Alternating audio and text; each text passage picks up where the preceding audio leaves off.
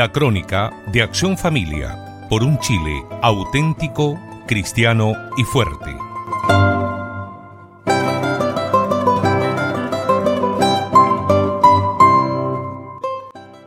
Estimado radio oyente, este programa de hoy lo dedicamos a una extraña doctrina denominada ideología o teoría de género. Comencemos por decir que si un campesino ve nacer un ternero en el potrero, no tendrá duda que es ternero y no una ternera. Si la gata da crías, los dueños de casa dirán con certeza que tuvo tantas crías hembras y tantos gatitos machos. Esto que es tan obvio para todos los mamíferos está siendo puesto en duda para el principal de ellos, el ser humano. Sí, de acuerdo con esta ideología de género, los seres humanos naceríamos apenas biológicamente hombres o mujeres, pero que podríamos escoger, conforme nuestro capricho, una identidad psicológica masculina o femenina independiente de nuestro sexo. Y así como en las lenguas el género es intercambiable, por ejemplo en castellano la sangre es de género femenino, pero en francés o en portugués es de género masculino, y ellos dicen el sangre, se daría lo mismo con las personas. Y de ahí el nombre de identidad de género. Ellos alegan que la mayoría de las personas escoge actualmente la identidad psicológica que corresponde con el sexo biológico apenas por una imposición cultural de la sociedad en base a un mero estereotipo que hace que las niñitas se vistan de rosado y jueguen con muñecas y los niños de celeste y jueguen con camiones. Pero que si se eliminaran esos estereotipos que asignan roles, habría muchas más personas transexuales, como también muchos más homosexuales, porque la orientación sexual también sería un estereotipo cultural.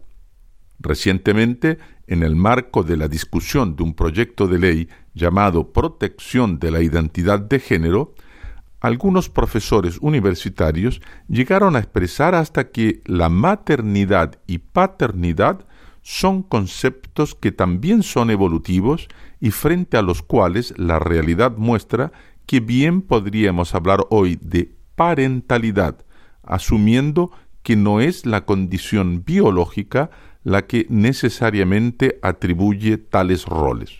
De acuerdo a esta tesis, usted, que es el papá, podría asumir el rol de la mamá y viceversa.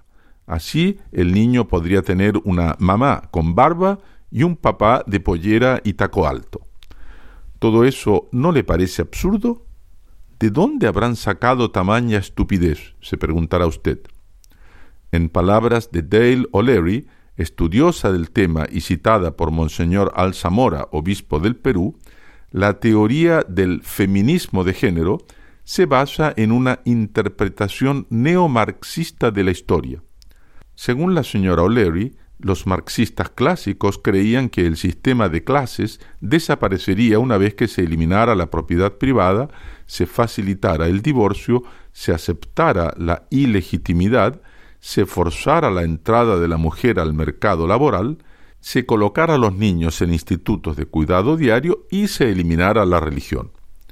Sin embargo, para las feministas de género, los marxistas fracasaron por concentrarse en soluciones económicas sin atacar directamente a la familia, que era la verdadera causa de las clases sociales.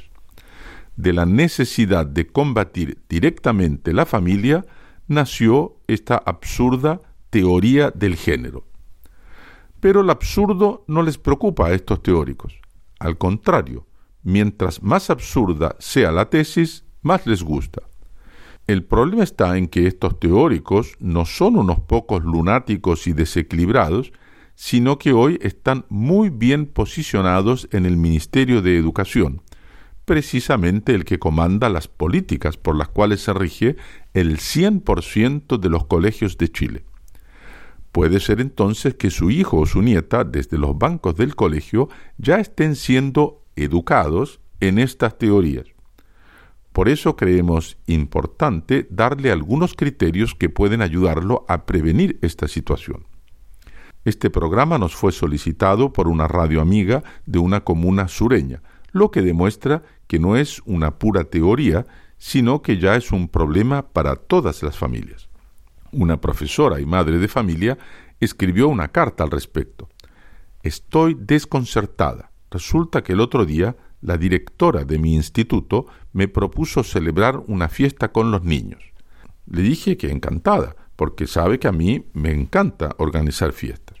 Entonces me mostró unos carteles con unos corazoncitos preciosos, hasta que me di cuenta que dentro de los corazones había unos dibujitos pequeños con parejas de hombres y mujeres, de hombres y hombres y de mujeres con mujeres. Qué curioso, le dije, ¿y esto para qué es? Son carteles para la fiesta. Vamos a hacer una fiesta sobre el género. Entonces recordé que había oído hablar algo de la ideología de género. ¿Podría darme algunas ideas generales? Pasemos a responder a estas tan justificadas inquietudes. Comencemos por dar la doctrina católica al respecto de la diferencia sexual entre hombres y mujeres, pues de ahí nos será más fácil entender la falsedad de los presupuestos de la ideología de identidad de género. El Génesis nos enseña que creó pues Dios al ser humano a imagen suya, a imagen de Dios le creó, macho y hembra los creó.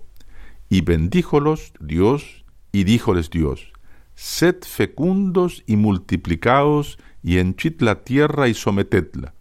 O sea que fue Dios que creó los dos sexos y lo hizo con una finalidad doble, ser fecundos y ayudarse mutuamente formando una sola carne, que fue lo que nuestro Señor Jesucristo enseñó respondiendo a los fariseos. ¿No habéis leído que el Creador desde el comienzo los hizo varón y hembra, y que dijo, por eso dejará el hombre a su padre y a su madre, y se unirá a su mujer, y los dos harán una sola carne? Y esta última frase también la repitió San Pablo en su epístola a los Efesios. Aquí se encuentra el fundamento primero de la diferencia sexual. Ella tiene en vista la constitución de una familia basada en la unión monogámica e indisoluble entre un hombre y una mujer y ordenada prioritariamente a la procreación y a la educación de la prole. Más aún, nuestro Divino Señor restableció el plan original de Dios para el matrimonio natural, acabando con la institución mosaica del repudio y reiterando que lo que Dios unió no lo separe el hombre, y elevándolo más tarde a la dignidad de sacramento cuando contraído entre cristianos. Dios dispuso nuestra naturaleza de este modo, y lo que sea contrario está fuera y contra su divino mandato. Esta ha sido la doctrina católica por más de veinte siglos, inspirada en las Sagradas Escrituras, las cuales hacen referencia a la creación de los tiempos. No hay, por lo tanto, dónde perderse. Pasemos ahora a ver lo que dice la doctrina de género.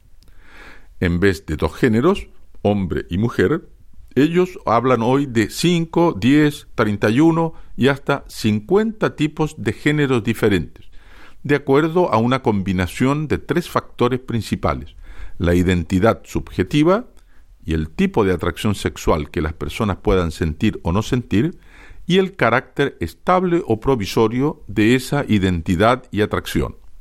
Una de las principales teóricas de la doctrina de género, Judith Butler, afirma que el género es una construcción cultural, por consiguiente, no es el resultado causal del sexo biológico, ni tan aparentemente fijo como el sexo.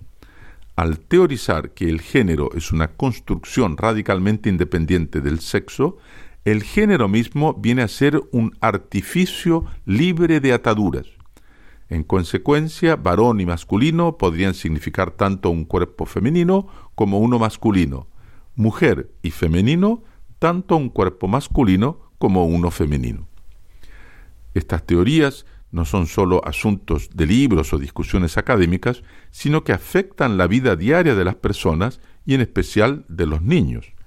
El año 2016, por ejemplo, en los Estados Unidos, el gobierno de Barack Obama emitió una directiva para que todas las escuelas públicas de Estados Unidos garanticen derechos básicos a los estudiantes transgénero, como el poder usar el baño del sexo con el que se sienten identificados.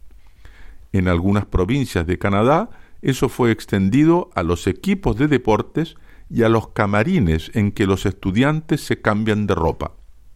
Ahora, como todas esas ideas responden a la ideología de género que las autoridades del Mineduc quieren imponer, no sería raro que establecieran igual derecho para todos los colegios públicos y privados de Chile, y como sucede en el norte del continente americano, si el colegio se opusiera a tal obligación, podría llegar incluso a perder su derecho de enseñar por discriminación contra los transgéneros.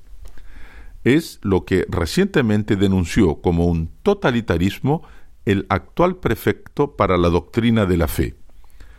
En este momento preciso de la historia, declaró el cardenal Gerhard Ludwig Müller, los estados y las sociedades de América Latina, al igual que en Europa y América del Norte, se encuentran bajo la presión de un nuevo totalitarismo ideológico que se quiere imponer a todos los países, condicionando la ayuda para el desarrollo en función de la aceptación de sus postulados, como ocurre con la ideología de género y el acceso libre al aborto, que es un homicidio que se trata de presentar como un derecho. Son amenazas que debilitan los cimientos de los estados modernos. Como el tema no se agota en el corto espacio de estos programas, le propondremos en el próximo algunas preguntas y respuestas sobre el mismo asunto.